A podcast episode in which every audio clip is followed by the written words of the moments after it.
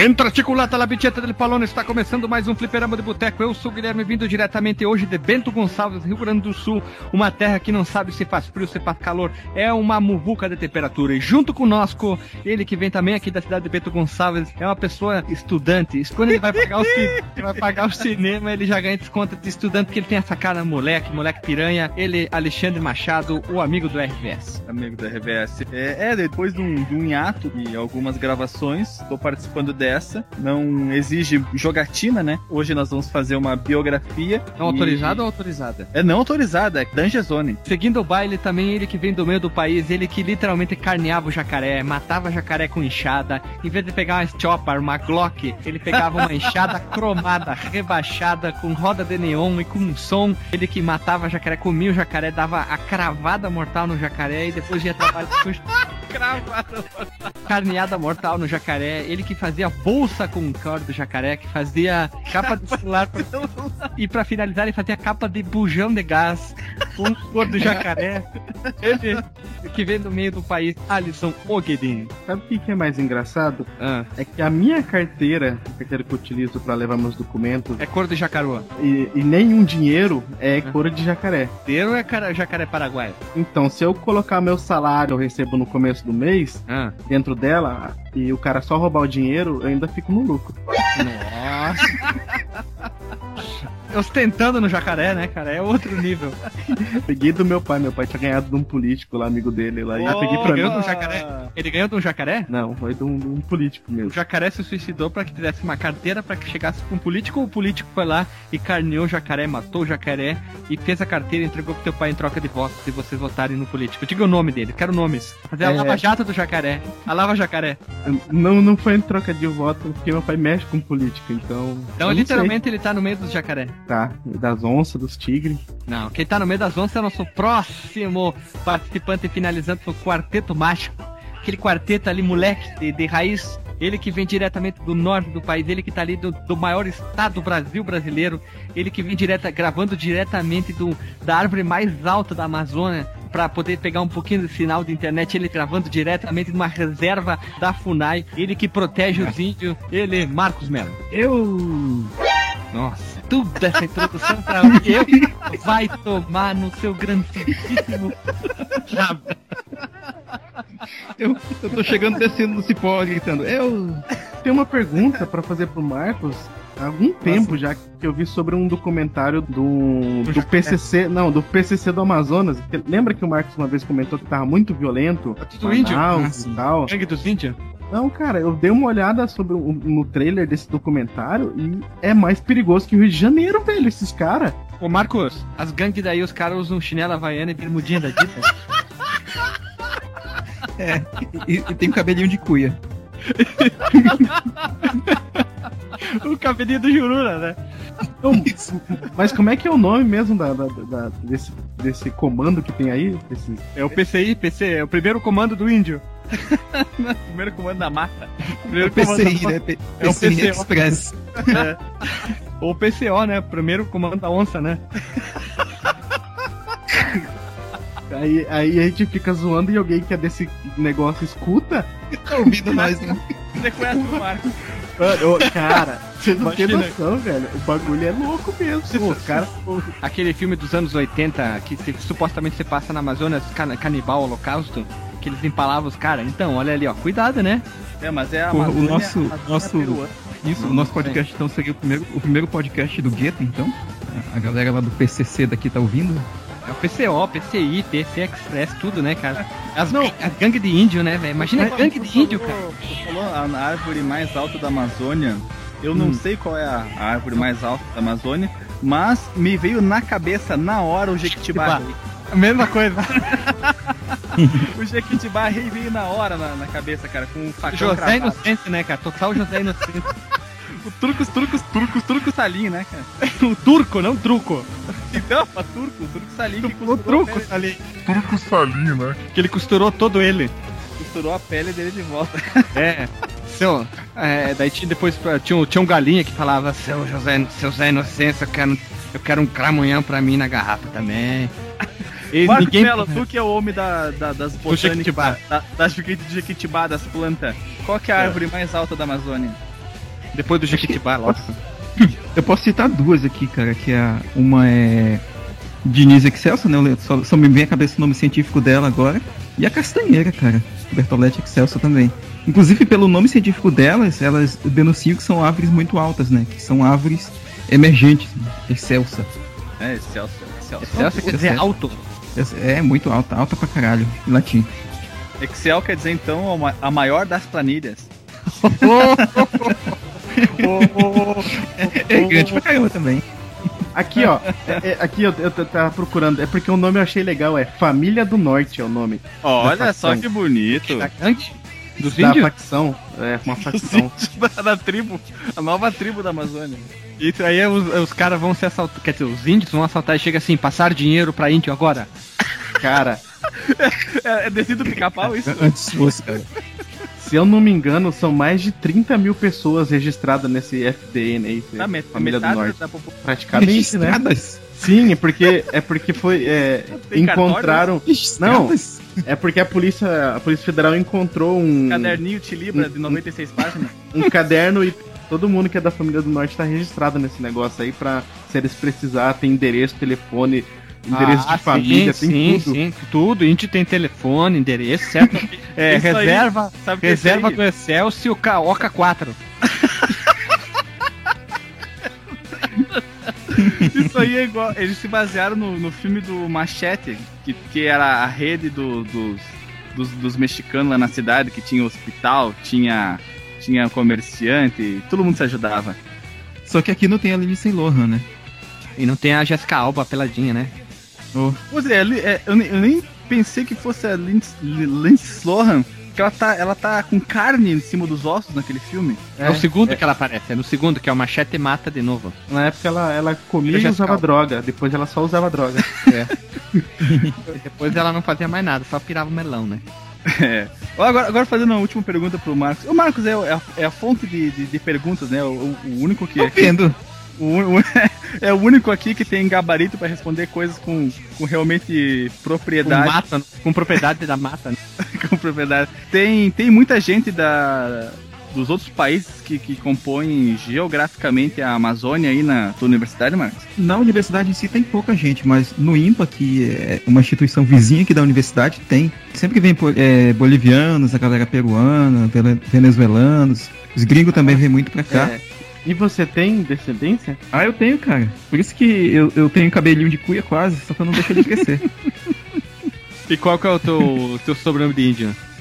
não, é- é- mas é um pouco distante, né? a Minha ascendência Musashi? indígena. Musashi. Musashi. É, é Musashi. Caramugu Tucunaré. É um japonês que caiu na Amazonas ali, aí foi, foi criando filho ali, aí virou, né? Um tucura, tucunaré, o caramuru, o baiacu. Eu sou tão indígena que o, o nome do meu pai é Johnny.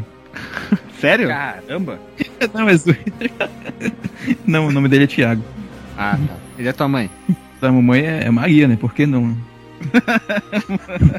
Mais nome de mãe impossível, né? então porque o teu nome não é Jesus? Engraçado, ele fala mamãe e pai.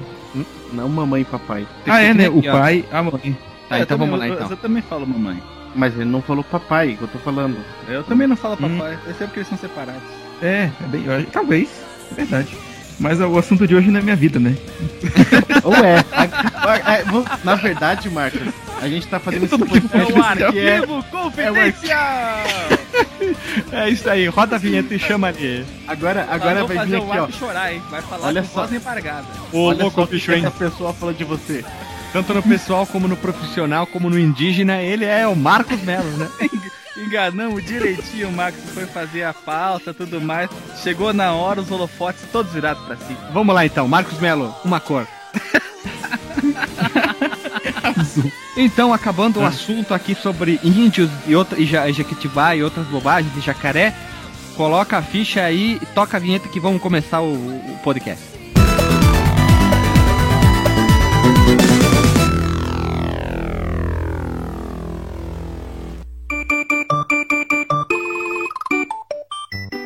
Hoje o assunto nós vamos pular é, pauta fria, vamos pular jogatinas, jogos, franquias, e hoje nós voltamos com algo diferente que a gente criou há muito tempo atrás na, na edição, falando sobre o Satoru Wata e o qualquer outro que esqueci o nome, o tio da Suzuki. É isso aí, que é o modo biografia. Então, ele é um cara que, que marcou, deixou um nome na história da música e no, um pouquinho do Cop Escola na, na vida dele é nada mais nada menos que Koji Kondo. Então, quem escolheu o assunto dessa pauta aqui? Eu. Foi Nozes. Ah tá, Nozes, quem é Nozes? Foi Marcos Melo, eu acho Nozes que... quatro. que Nozes escolheu- 4, isso. É, Jardineira Jesus e... As árvores é, somos nozes. Isso aí, Nozes. Eu acho que essa pauta foi ideia do Marcos. Ele Hum. plantou essa sementinha um tempo Do atrás. E agora essa sementinha germinou e se transformou numa Olha. linda pauta. Sem trocadilhos com o meu doutorado, né? Que eu também trabalho com germinação. Hum, tu germina outras pessoas, então? Tu é um germinador? O germineiro. É, é- é igual, é igual lá no coisa lá, o Germinator. Isso, o Sherminator. Koji Kondo nada mais que era um compositor e diretor de som, trabalhando na Nintendo desde 19 1884. Olha o que, que eu ia falar, olha só, 1800. Ele nem tinha nascido, ele já trabalhava lá. Dentre seus trabalhos, os que mais se destacam são a franquia. Então, as franquias são Não, Mario, Mario e Zelda. Ô, Por Pa- Paulista, Ah. chega de então, né? Antes das frases. Então, vamos começar sobre a biografia dele, falando um pouco sobre a vida, como é que era a época de moleque dele. O, o senhor Koji Kondo, né? Que Koji pode ser o. A gente pode considerar a partir de agora que é o, Ale- o Alexandre tentando falar coiso. Fica Kojo. Cojo, Cojo Projetos. Projeto. Koji Kondo, como o nome sugere, né? Um japonês. Ele nasceu em 13 de agosto de 1961 na cidade de Nagoya. Olha só, cara, o cara começou a aprender a tocar órgão, não o órgão, né? A tocar o órgão instrumento. Aos 5 anos de idade, cara. Não a gloriosa, o órgão instrumento. E ele foi melhorando. O silêncio esperando a risada dos companheiros foi demais. E ele foi, aos poucos, melhorando as habilidades de, de, de instrumentista, inclusive tocando na sua adolescência numa banda cover, cara. Ela tocava os ritmos principalmente de jazz e rock. E curiosamente, né, durante o tempo que ele estava nessa banda, o Koji, ele se influenciou muito fortemente em nomes como Deep Purple e Emerson Lake Palmer, bandas muito influentes né, no, no- no rock progressivo do final dos anos 60 e início da década de 70. E por que não, né, já que ele, ele tem essa vibe meio clássica né, nas músicas dele, o pianista russo Sergei Rachmaninoff. Já tomei. Ah, bo- muito bom, muito bom, uma vodka É, muito forte, né? Essa é a Raiska, tu tá, com, tá confundindo. Exato. Pois é, a, E- tem- a, a vodka Raiska chega aí? Porque ela é feita aqui perto de Bento. chega, cara, chega sim, é- eu acho bacana. Caramba, bicho, eu passo. Quando eu vou visitar o meu sogro com meus churrascos, a gente passa pela fábrica da Raiska. Mas você toma? Não, cara, eu, eu, não, eu não, não curto nenhuma bebida de álcool. Eu, não- eu, sério, eu não acho graça mesmo. De vez em quando, só em, em datas comemorativas, tipo. Um pouquinho de Natal. acetona, um álcool de, de cozinha. Acetona não é álcool, acetona é acetona. Ah, datas comemorativas, tipo Natal, Ano Novo, que eu tomo um pouco de, Água e nos outros dias tu toma álcool até tu bebe. de- um pouco de espumante, mas é tipo uma taça só e já tô de boa. Não preciso de Ah, mais. ah, bem rapidinho, o, o Emerson Lake Palmer, banda de, progress, progress- de progressivismo na música, o, o Kate Emerson morreu dia 10 de março aí, com uma morte meio ainda não confirmada, se ele se matou, se ele matou. Provavelmente morreu, mas- provavelmente foi suicídio porque ele já tava numa fase de, ele tava em, tava com uma fase depressiva. Não, muito boa, né? É, então cum- provavelmente culminou com com ah, o ceifamento da própria vida. Quem, não sei se alguém conhece a Emerson Lake Palmer, não dos, dos falantes, participantes, mas sim dos, das pessoas que ouvem, e- e é uma banda que eu considero bem louca, o, o- o- a sonari, sonoridade, nossa, eu inventei uma palavra maluca aqui. É, a sonoridade sona- do Emerson Lake Palmer, ela, num primeiro momento, ela pode ser de difícil degustação. Vamos falar, usar um termo de comida pra, pra som. Mas não Melhor é, um, não é uma Você- banda que você consegue escutar de boa de primeira vez. É, você que é, é fã de Charlie é- Brown é- Jr., É aquele tipo de música que, que ela vai amadurecendo nos teus ouvidos. É, você que gosta de Charlie Brown Jr., Los Hermanos, Banda do Lar, você inicialmente não vai conseguir ouvir esse tipo de som, porque é uma música, uma música muito mais trabalhada, vamos dizer, é uma música inteligente, não é uma música fácil. Não é Ramones 1, 2, 3, 4 e acabou. Né? É, é a antítese do Ramones, né, cara? É, é bem antítese do Ramones. Eu, eu né? nunca... né? O Ramones é antítese do, do, do rock progressivo, né? Eu nunca escutei o trabalho dele, eu só assistia quando ele era da Fórmula 1, só. o Emerson Fittipaldi. que piada horrível. É que Emerson Lake Palmer confunde com Emerson Fittipaldi, é verdade. É, é tipo o João do Caminhão, né, cara? É fácil de confundir com o João do Caminhão. Deixa aí, né, cara? Deixa aí. E, o, e o, já, o, já o Deep Purple é, é bem mais fácil de você escutar porque ele é muito mais rock do que qualquer outro Depende, estilo, né? né? Que é, de, é, tem a fase do a fase 1, o MK1. É Mark 1, né? É, MK1, como muita gente fala que o, o, o, Iron Man usa a mesma coisa com as armaduras, ele tem uma fase mais, mais progressiva, vamos dizer assim. Eu, é, não, é... Ele, eles são tunados no, na, na tecladeira da Bahia, né? É, tanto, eu tenho já tio John Lord, que é um exímio tecladista, e o Ian Pace, tem gente que né? fala Ian Pace, Ian Peace, é, teria que perguntar para ele qual a pronúncia certa, vou chamar ele de Ian Pace, foda-se, né? Eu chamo Na Pace. É, e o Rod Evans é Pace, mas pode ser como é, pode ser uma pronúncia diferente, vai saber de onde que é a origem, é, né? O, o, no, o inglês é uma língua estranha porque nem os nativos sabem ao certo a pronúncia de certas palavras. Tá, o bater, vamos chamar o Bater do Purple, pronto. O Bater do Isso, Purple. Bater do Purple. Era a mesma coisa. Aí teve a mudança, que virou MK2 em 69. Os três primeiros CDs do Purple são bem diferentes de quando entrou o Ian Gillan no vocal. O John Lord continuou e o Roger Glover no baixo, aí virou aquele rocão visceral que marcou a banda. E aqueles três primeiros CDs, uma das poucas coisas que levaram adiante é a música Rush e uma música pela qual as pessoas devem vir até hoje fãs de Zelda, né? Um abraço, fã de Zelda. Por favor, link no Porsche da música chamada April. Falei certo? Exato. É April, abril, né, cara?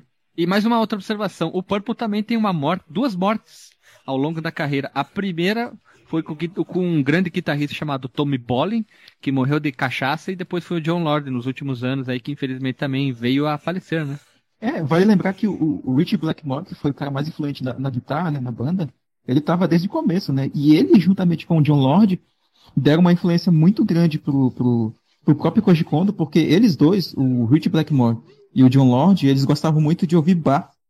O Johann Sebastian Bach, né? O, o todo, todo mundo clássico. que gosta de metal melódico hoje deve, deve dar graças a Deus a, ao Richard Blackmore, porque ele começou a introduzir toda uh, o Malmsteen deve ser um chupador de estico do Blackmore. Com certeza aquela, absoluta. Aquela, aquela, vamos dizer assim, aquela erudicidade da música, toda essa coisa ele trouxe do violão, violão clássico da música clássica e todo esse tema sobre é, mitologia, dragões, heróis, que depois quando ele se juntou com o Jill, aí explodiu na cabeça do Blackmore, depois com o Rainbow e adiante, que isso foi influência para muita banda por aí até hoje, e as pessoas falam mal do Purple, né? Mas tudo bem, deixa cada um, né? Uma Todo mundo, ninguém, ninguém tem culpa de ter mau gosto, né?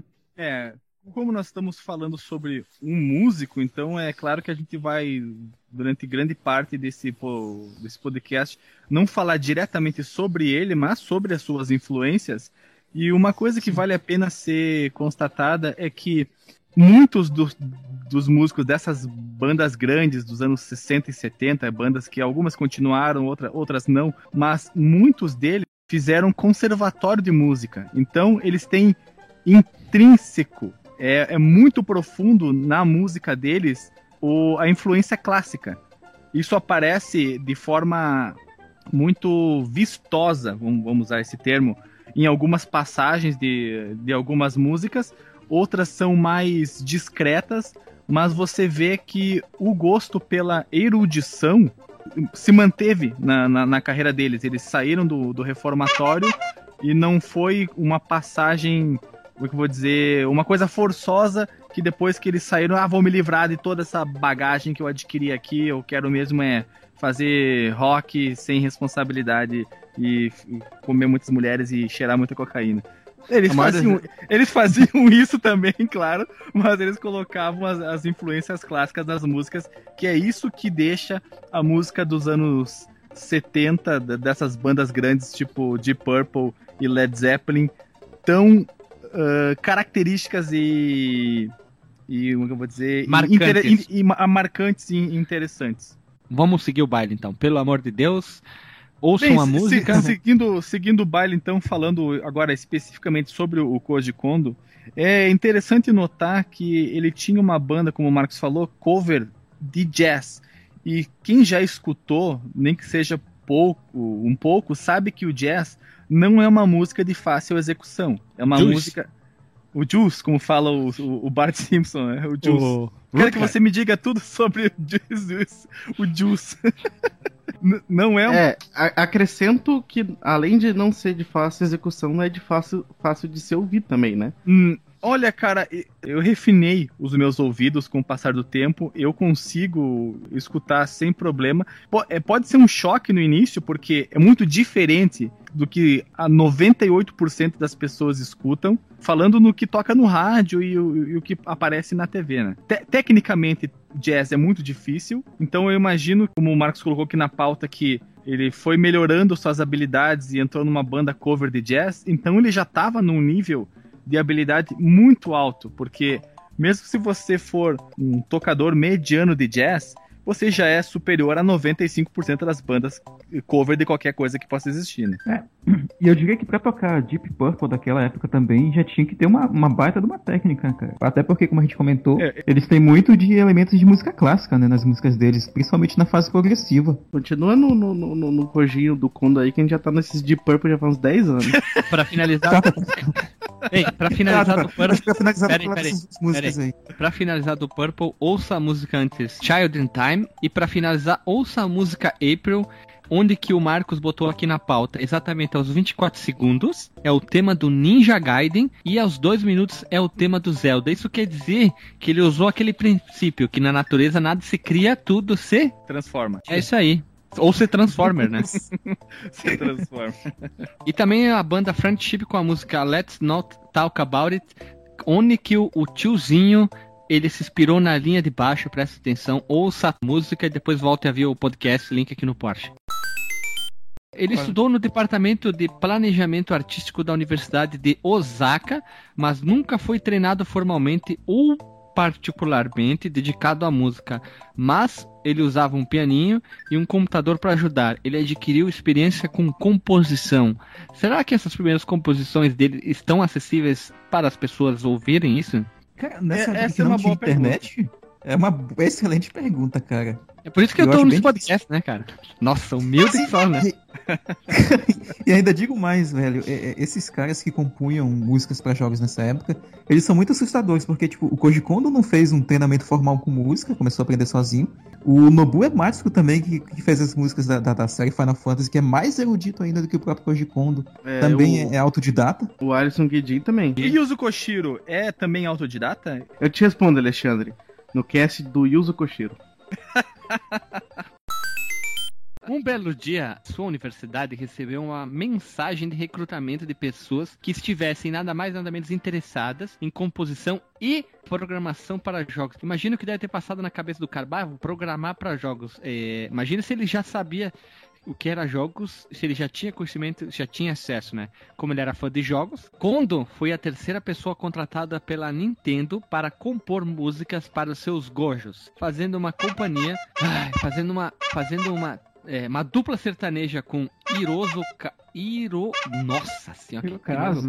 Hirokazu Tanaka, que ele compôs as músicas do Metroid, Kid Icarus, Modern e assim vai. Também uma outra dupla, no final ele formou o trio Los Angeles com Yukio Kaneoka. Nossa senhora, e o Kaneka ali, ó, que ele compôs o Donkey Kong, Mario Bros e o F-Zero.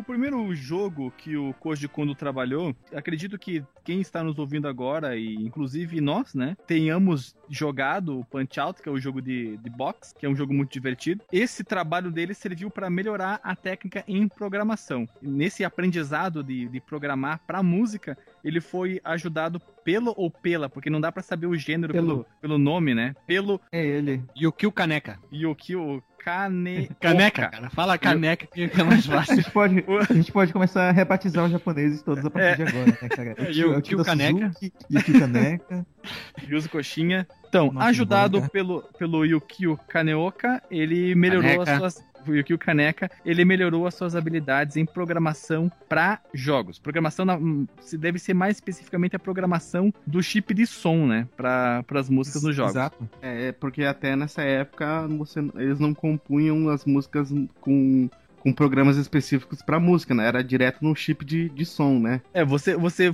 eu, eu não sei explicar em detalhes o processo, mas o que se fazia mais pra frente? Se, se compunha a música num teclado, né? Normalmente, e depois transformava aquilo num formato que o chip de som entendesse, ou se você fosse muito galo velho, tipo o David Wise, você pro, criava drivers para o chip de som e você programava em baixíssimo nível as notas musicais para ocupar o menor espaço possível e ter a, a, o melhor desempenho, a, a maior qualidade sonora. Mas isso também é um outro assunto. Vou ficar devendo essa informação de como eles faziam nessa época, no, no início da década de. meados da década de 80, para programar o som para arcades e consoles domésticos. Fica aqui, ó, bem rapidinho aqui, ó. A gente ah. já entrevistou desenvolvedores, vamos tentar procurar agora um compositor de jogos brasileiro. É que hoje o processo é, é bem diferente do da época, né? Hoje você tem mil ferramentas que, que, que te ajudam,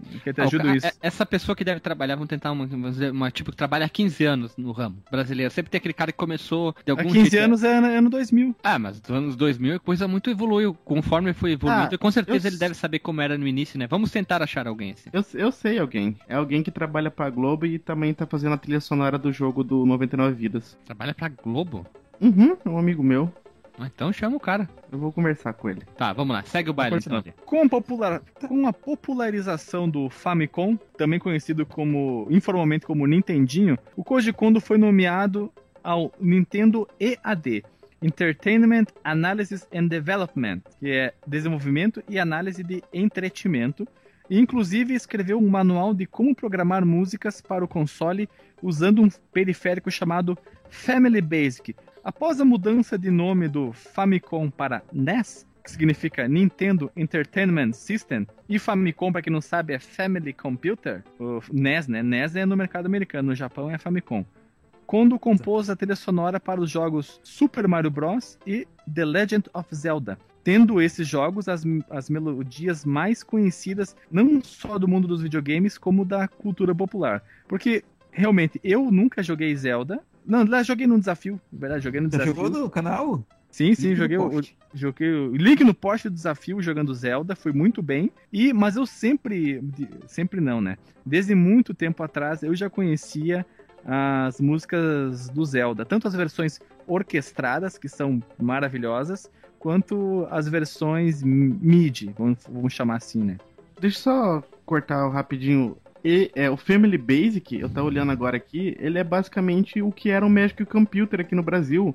E o mais engraçado é que, tipo, ele tem esses programinhas que parecem DOS, que dá para fazer essas programações dentro dele, e eu só sabia fazer algumas coisas de música dentro dele. Então eu fui um programador de música de Family Basic igual o Konji Kondo. Cara, por uma questão de, sei lá, 10 mil quilômetros, tu não, era, não trabalhava na Nintendo. Quase hum. isso. Quase, né?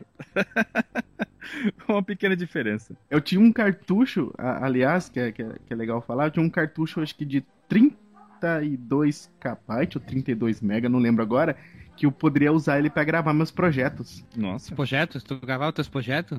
Tudo eles. e, então, acho que a partir desse, desse momento, vale a pena tocar um pedaço do tema do, do Overworld, né, que é o tema principal do Super Mario Bros, para ressaltar o que, o que, qual era a intenção do Koji Kondo ao criar essas músicas, né? Principalmente no caso do Mario, o tema principal do Mario e o tema principal do Zelda.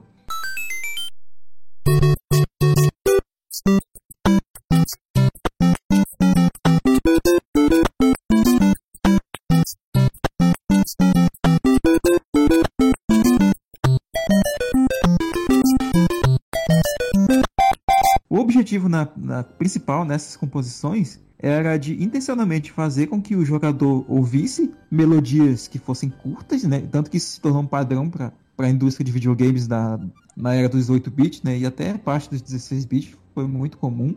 Eram melodias curtas, memoráveis, né? Tanto que se a gente for pegar para ouvir trilhas sonoras de jogos dessa época. As músicas elas não, não, não dão mais de dois minutos, no máximo três minutos. São músicas memoráveis que fossem ouvidas repetitivamente né, em vários momentos da sua jogatina sem que ela se tornasse enjoativa. Graças a isso que né, elas se tornaram trilhas muito conhecidas, né? no caso do Mario, ela se tornou, sem exagero, a trilha sonora de jogos mais bem conhecida da época, né? E tanto que ela é sempre executada em concertos, tocada por bandas, né? E ela é gravada até hoje por vários músicos pelo mundo. Concordo em gênero, número e grau. Isso é uma coisa eu pude comprovar quando a gente fazia um podcast sobre alguns jogos de, de, Nintendinho, que as trilhas desses jogos eram todas muito curtas. Claro, isso, isso também é uma limitação técnica dos aparelhos da época, que eles tinham pouco espaço de armazenamento, claro. tinham pouca memória RAM, então você tinha que manter música, tinha que manter sprite, tinha que manter o código do jogo, fazer tudo isso caber numa quantidade muito exígua de memória, então tudo isso exígua. fazia pequena, né? É muito... égua. É, é de, sim, equina. uma, uma, quantidade muito equina, uma quantidade muito equina de memória. Então você tinha que ser econômico. Por isso, por isso até que levou a esse desenvolvimento das músicas serem curtas e o, o mais uh, chiclete possíveis nas suas melodias. Tinha que ser assim para poder colocar a música nos jogos. Senão não ia ter espaço para elas. Sim, é engraçado, né? Como que isso funciona para todos os nichos, né? Um dia desses eu tava tocando lá na, lá na igreja onde eu, onde eu participo, e eu peguei a guitarra e comecei a fazer o tema do, do Super Mario Bros 3, né, da primeira fase. E aí todo mundo começou a olhar para mim, isso era no ensaio, tá? Não era na celebração. E aí eu vi que a galera tava reconhecendo, o, o, mesmo o quem não jogava. O pastor fazendo, falando Aleluia! Lá. Aleluia, amém! Vamos e louvar a Deus! Pá, pá, pá, pá, pá. e o Max tocando Mario. É, é, é, é, a padre, tá? Só pra constar, porque eu sou católico. Aí o, o, o padre só olha pro Marcos, depois a gente conversa. Caríssimos irmãos, vamos agora, então, apreciar o colega Mar... Marcos, que ele vamos vai lá. tocar uma música de reverência ao videogame. Ao Mario. Aí eu... Vale a pena lembrar também do, do tema do, do Zelda, né? Do Zelda, né? Do, do Lenda da Princesa. Que eu, inclusive joguem, né? O jogo The Legend of Princess, que é uma sátira do Zelda que é bem legal. E o tema do Overworld, né? Também, né? Que é o tema que toca no mapa Mundi, entre aspas, do, do Legend of Zelda. Ele é também comparável em popularidade ao próprio tema do, do Super Mario Bros.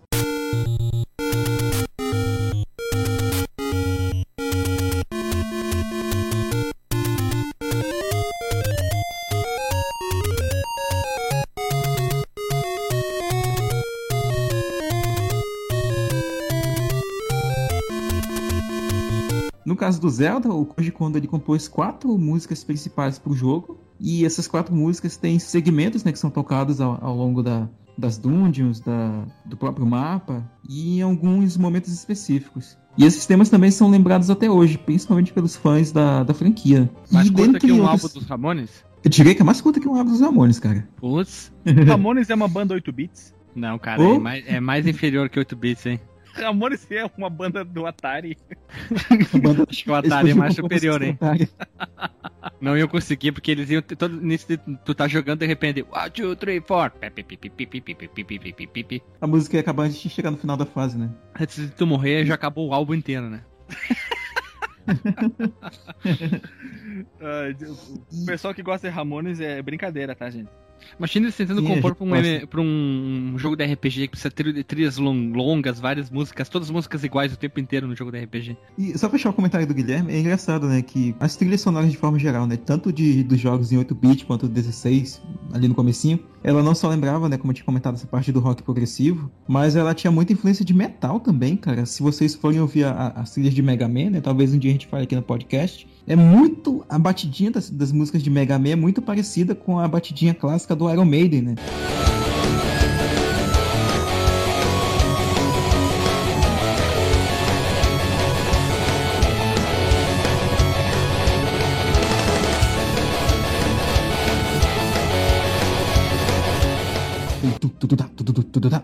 A cavalgada. A cavalgadinha, cara, sempre tem nas músicas na trilha sonora do Mega Man. Não é o Mega Man que tem o, o nome dos, dos personagens em referência a personagens do rock and roll? Sim, o nome dele na original Sim. é Rockman. Ah, aí a robozinha é a Roll. O irmão ah, é. dele é o Blues, né? Que jogou Protoman aqui. Isso. E tem vários outros o, personagens, cara. O, um dos principais antagonistas dele é o Bass. É. E o Treble. Eu te falo outra coisa, Alexandre. No podcast de Rockman, a gente vai falar mais sobre isso. Isso aí, Rockman, não Mega Man. Fica, fica, fica a curiosidade que o, o, o bass no Japão chama gospel. É mesmo? Uhum. Olha só. Eu não sei se é o bass ou é o treble. Um deles chama gospel. Enfim, é, isso fica pro podcast do Ro- Rockman. E uma curiosidade, se fala aqui no Brasil uh, música gospel, mas o gospel é a como se fala em inglês evangelho.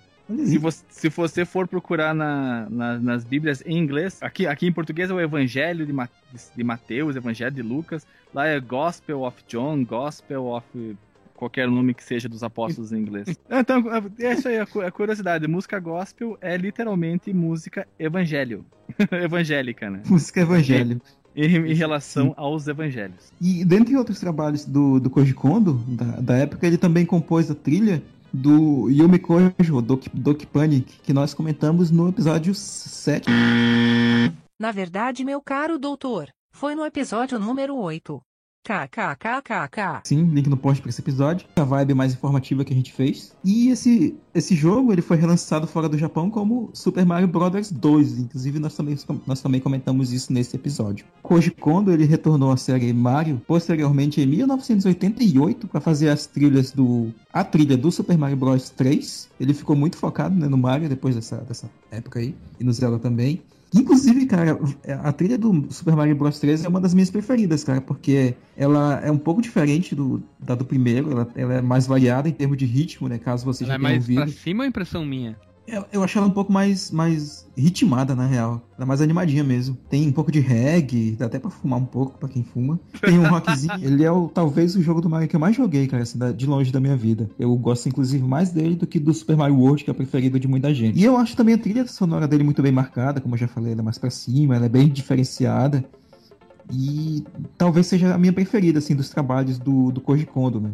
Tirando algum ou outro da série Zelda, eu acho o- a trilha do Mario Bros 3 bem legal. E vocês, de- vocês jogaram o jogo bastante? Conhecem um pouco, cada uma opinião em relação a isso? Ou nem? Eu joguei, eu, eu joguei pouco, eu não me lembro se a gente fez um desafio. Fizemos um desafio do Mario 3, Guilherme? Eu ia perguntar isso, Não, inclusive. só do primeiro Mario. Dos dois Só do- primeiros Mario. O Os Mario dois 1 e o Mario do cano. Aquele que só tem que ficar andando lá. O Mario Bros e o Super Mario Bros 1. Hum, tá. É, mas, mas eu joguei muito pouco, não fui muito longe, como sempre. De costume, Sim, né? É, né, é. Um dia a gente, a gente faz todos esses putos jogarem e a gente fala também dele, né? Já que a gente já falou até do Mario Bros 2, que é um dos mais obscuros da, da franquia. E, de- e depois disso, né, o, o Koji Kondo fez a trilha do Super Mario World, né? Que é o, o do Yoshi, né? Como a, a tigrada conhece. Que foi feito em 1990. É, do cavalinho. Dinossaurinho. E ao contrário da trilha do Super Mario Bros 3, de 88, eu não gosto muito da trilha do Super Mario World, não, cara. Eu acho ela muito repetitiva. Pra quem já teve a oportunidade de prestar atenção, ela, ela é construída basicamente em cima de uma música que toca eh, em todas as fases do jogo, tanto as fases fora das mansões, fora dos castelos, quanto no castelo. E, e são feitos arranjos diferentes em cima da mesma melodia. Ela fica mais rápida Aquela- ou mais lenta. Mas, ah, como eu tinha falado, a trilha é muito, é, na minha opinião, é muito repetitiva. E tirando ah, os, os temas de confronto com o Bowser, com os filhos do Bowser, é basicamente a mesma música feita de, de formas diferentes. Então, eu, eu particularmente não gosto muito, não. Mas ainda assim, apesar de eu, particularmente eu, Marcos Mello, não curtir muito a trilha do Super Mario World, ela foi muito importante, assim, pra. pra para as trilhas sonoras de forma geral, porque ela teve um arranjo de jazz que foi dirigido né, por um sujeito chamado Koichi Sugiyama, e, e ele, ele, além de, de- dele ter feito esse arranjo em jazz, lançado isso em disco na época, es- esses arranjos eles foram importantes para participar do primeiro Orchestral Game Music Concert, que foi um dos primeiros ah, concertos voltados para música, para trilha sonora de jogos, cara. Isso em 1990, né? Início da, da, da década ali de, de 1990, para vocês terem uma ideia né, da, da importância da parada.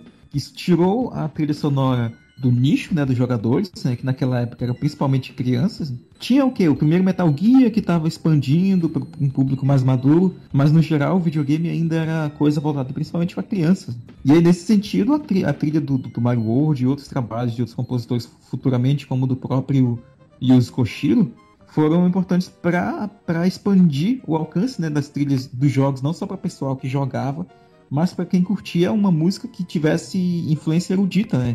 E como o Alexandre comentou mais cedo, é, a trilha sonora de jogos ela tem muita influência da música erudita. Eu acho que esse cara que, que dirigiu o Orchestral Game Music Concert, ele devia ser francês, porque ele não gostava de tomar banho.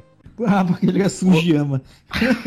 Eu prefiro ficar em silêncio, porque essa tua piada foi muito zorra total, né, cara?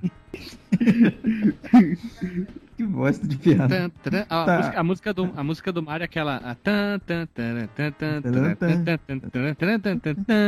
Aí falta só o barulho de pular em cima de alguma coisa. Né? Que é essa variação Isso, que tu isso. queria dizer, né? Isso, é exatamente. É essa música que ela tem vários, vários arranjos diferentes Que é ao longo, a da, ao longo das Overworld. fases. Isso, esse é o Overworld. Aí tem o Athletic, que é a, a mais aceleradinha. E tem o Underwater, que é da- das fases da água. E tem o do, do castelo e das mansões, né? É, que ficam se repetindo. Quantas pessoas devem chamar ele o compositor do Mario, né? Após essas trilhas, ele programou sons para um outro jogo que é muito famoso, que custa caro pra caramba do, pro Super Nintendo, que é o Pilot Wings do ano de 1990. Vocês jogaram o Pilot Wings? Velho? Eu tinha essa porra desse cartucho original. e acreditem, adivinhem qual cartucho eu troquei o meu cartucho do Pilot Wings, velho. Mario, Mario. Kart. Não, eu troquei pelo Bubsy. O que, que é isso? Qual que é? Não conhece o Bubsy, cara? O jogo do, do gatinho lá? Te- teve até um episódio Não, não é do 94 do Bubsy. Aqui, ó, Pilot Wings pro Super Nintendo custa em média 45 a 70 reais. Cara, Tem um cara vendendo a 149 com todos os eu manuais. só, eu só tenho uma coisa pra te falar, Marcos. Ah. Você merece uma surra de gato morto na cara. Pois é, velho, me Pilot arrependo. Wings por isso. Eu troquei pelo Bubsy o Pilot Wings, cara. Ah, mas Agora não, foi, cara, agora- não fez uma, não fez uma troca ruim não.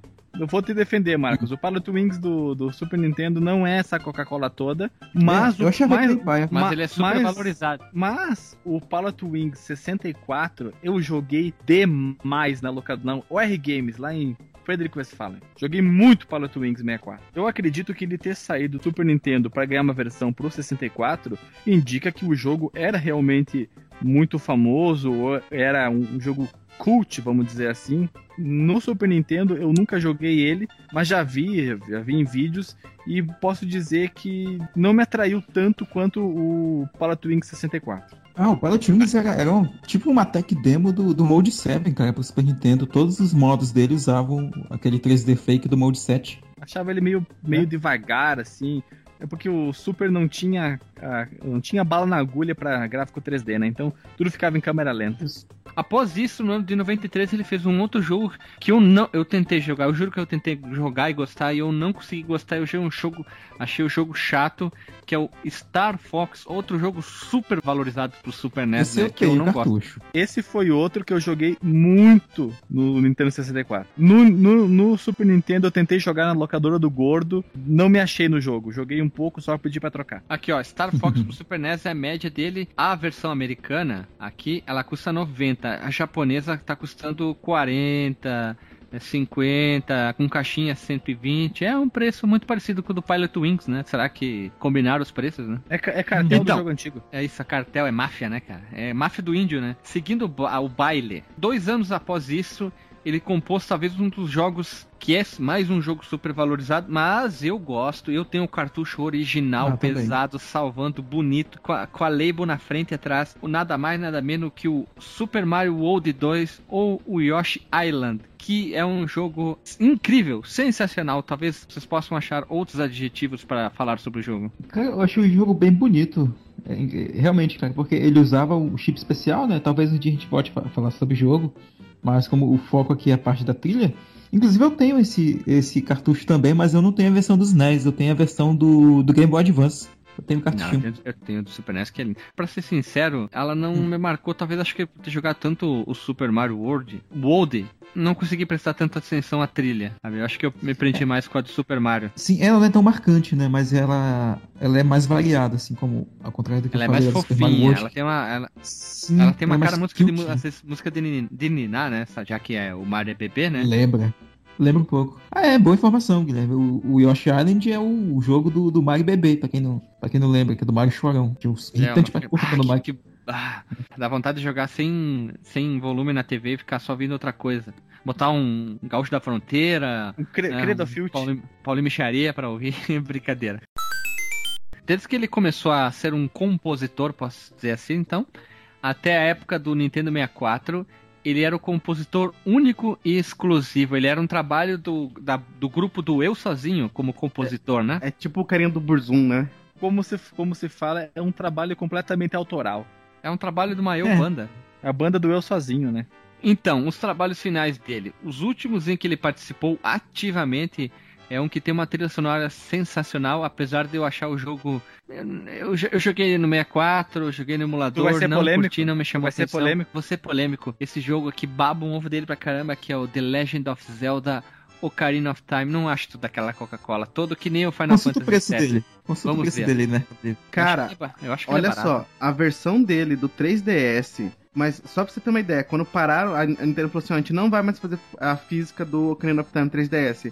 O usado foi pra 250 reais na hora que a Nintendo falou isso. Usado. Eles vendiam 150 o novo. Aqui, ó, pra mim é 4 Bra- brasileiro- brasileiro- 200 reais, cara. 800? 200 reais. E a caixinha, Caralho. e é uma caixinha aqui em média, só a caixinha, só a caixinha.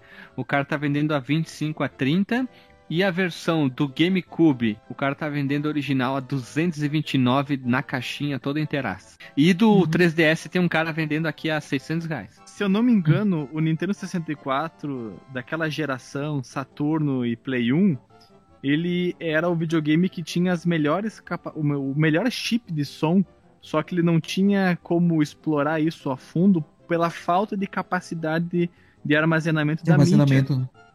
Ah, vendi uma Ocarina of Time do, do 64 por 80 reais. Só porque ela Bah. tava um pouquinho gas- gasto a, a- o papelzinho dela ali. ó. Tomou tufo, Caramba. hein? Tomou tufo, hein? Não, mas eu que quis vender por 80 pra vender rápido mesmo. É, esses Era caras roubada? que, que anunciam a, esses caras que anunciam Era a- roubada, né, cara? Vai, Alexandre. Não, não era roubada. esses caras que anunciam a valores tão altos, eu tenho a impressão de que eles não querem vender. O cara que eu não sou. o- Eu vi um, de- um dia desses o cara vendendo Metal Slug do Neo Geo CD, velho. Se o Guilherme. O Guilherme que é bom de achar esses anúncios, deve estar deve tá aí. Eu acho que tá mais de mil conto. Ah, louco. Vale Ah, mais que o Eu já vi, o videogame. cara, tu- eu já vi jogo de Super NES o cara vendendo a 6 mil reais, velho. Ah, se fuder.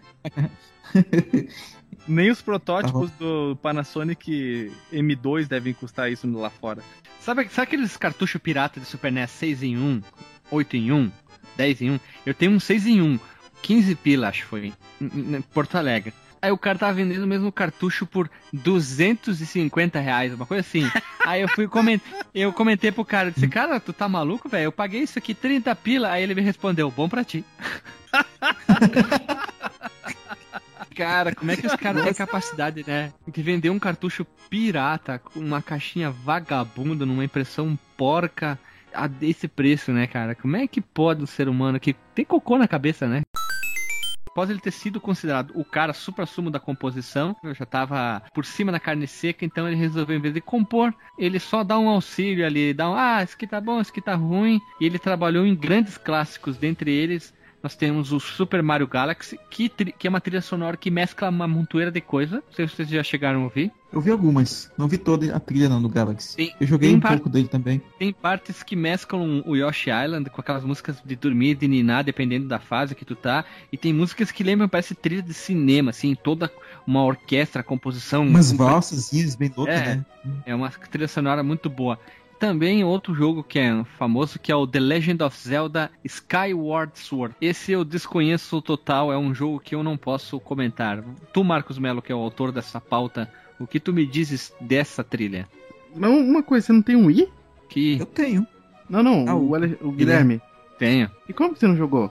Ah, porque não jogou, não sou fã de Zelda. É uma tristeza. Tá, eu ia falar. Cara, tu tem Pois é, DS né? e tu já jogou aquele jogo do Sonic? Qual? O do Sonic? Qual deles? Ah, aquele lá que é bom, que eu gosto. Eu não sei qual que é, você tem que falar qual que é. Ah, né? então, a mesma coisa, cara. Tem um bilhão de Fala o jogos nome cada- primeiro. Cara, tem um bilhão de jogos pra cada console, não tem como cara ter jogado, né? Do, do Skyward Sword, cara, eu joguei ele, mas não fui tão longe. Mas aí foi quando eu peguei o jogo, já tava na. Eu tava terminando meu mestrado, então não tinha mais muito tempo pra, pra me dedicar a ele. Mas a trilha é legal, cara, mas ela não me chamou tanta atenção, não. Até porque, como o Ele é um Guilherme comentou, é um jogo bacana, cara, mas eu acho ele meio arrastado. Ele demora muito para as coisas acontecerem. Eu acho que ele poderia ter, ser, ser mais direto assim na ação. Eu acho que o- os mundo- jogos com um mundo muito grande, eles já não são muito pra mim, sabe? depois que eu passei dos meus 25, eu, eu passei a não gostar muito de, de, mundos muito abertos, não. Uma coisa, ele é um mundo aberto que tu vai para lá e pra cá, ou é aquele RPG clássico linear? Não, é, é, ele lembra um pouco, por exemplo, combina o Ocarina of Time com alguns outros elementos novos, por exemplo, voar no pássaro, sabe? Eu acho que o que chama mais atenção mesmo é a parte de voar no pássaro, porque tu tem um mundo que, que é mais ou menos no céu, né? Inclusive o Skyward Sword, ele, ele é o primeiro da cronologia oficial, né? depois que eles adotaram uma cronologia para a série Zelda. E, e, como tu estava falando, a, o, Koji Kondo ele assumiu uma postura mais de consultor, né, mais dizer se está bacana ali a trilha ou não. E ele participa muito pouco já nos, jogo, nos jogos mais recentes, né? Ele dá só uma, faz um teminha ou outro. Mas tá velho, né? Cara, é, a idade chega. Ele, ele é um cara é... que ele, ele é que nem o Grêmio agora. Hein, olha só, ele tá que nem o Grêmio, vive do passado, né, cara? Sim. no máximo ele participa, né, atualmente em, em orquestras e coisinhas assim, eventos menores e tal. Na composição, como ele participava antes, né? Até porque, sei lá, naquela época ele precisava comprar para pagar as contas, né? Atualmente, como tu falou, ele tá por cima da carne seca. O último trabalho dele de ativo, né? Eu acho que foi a, a co-composição e a direção de som do Super Mario Maker. Inclusive, nós elogiamos aqui nos podcasts passados. A gente, no Nerd Bat News, a gente elegeu o jogo do ano, né? Só pra, só pra dar uma tretinha, né? Exatamente. E ele participa ativamente, é, isso na atualidade já, né? Ele participa ativamente dos concertos voltados para trilhas sonoras, né, da, principalmente das séries Mario e Zelda, e em menor escala de outras franquias que ele já participou. curiosamente, né, em 2014, no dia 5 de dezembro, ele tocou piano acompanhando a, banda, a banda americana Imagine Dragons, Game Awards 2014. Nossa. Pois é, né? Senhora. Conheci, Guilherme. Tinha tanta banda pra tocar junto, né, cara? Tinha tanta banda pra tocar boa, né, cara? Tinha ali, ó, Rihanna, tinha Taylor Swift, né? Tinha que ser. Não, Tinha brincadeira. Carol Conká. Carol Conká. Nossa, que bosta. Ludmilla também, né? Detonautas. Uh, Detonautas. Bah, cara, olha, ó, me arrepio todo falar Detonautas. Ainda vou te levar, né? Ah, tá louco. Outro lugar. Pô, mas pensou ele tocando, tocando levar, piano né? contra, contra o Dieter? Um CD de 210 minutos do Dream Theater improvisando em cima do Mario. Exatamente. John Petrucci tocando é, até com o dedinho do pé, né? Ia ser assim, ó.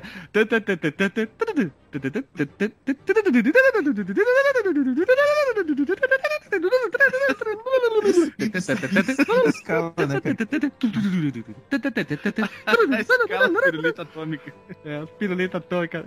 Não, é brincadeira. Isso eu gosto muito de Dream e pessoas, nós vamos deixar todos os links, os possíveis e imagináveis sobre a trilha do que o Kojigondo, o Kojigondo, o Koji Kondo escreveu, compôs e também que ele co-participou, que a gente já citou ao longo dessa, desse podcast maravilhoso e incrível. E se a gente lembrar de mais algum link seja tranquilo, favorável e bonito, a gente vai deixar também. É, para finalizar, Alisson, se a pessoa tem uma ideia de pauta, para onde que ela manda e-mail? Contato arroba fliperamadeboteco.com ou comenta no último cast que eu vi.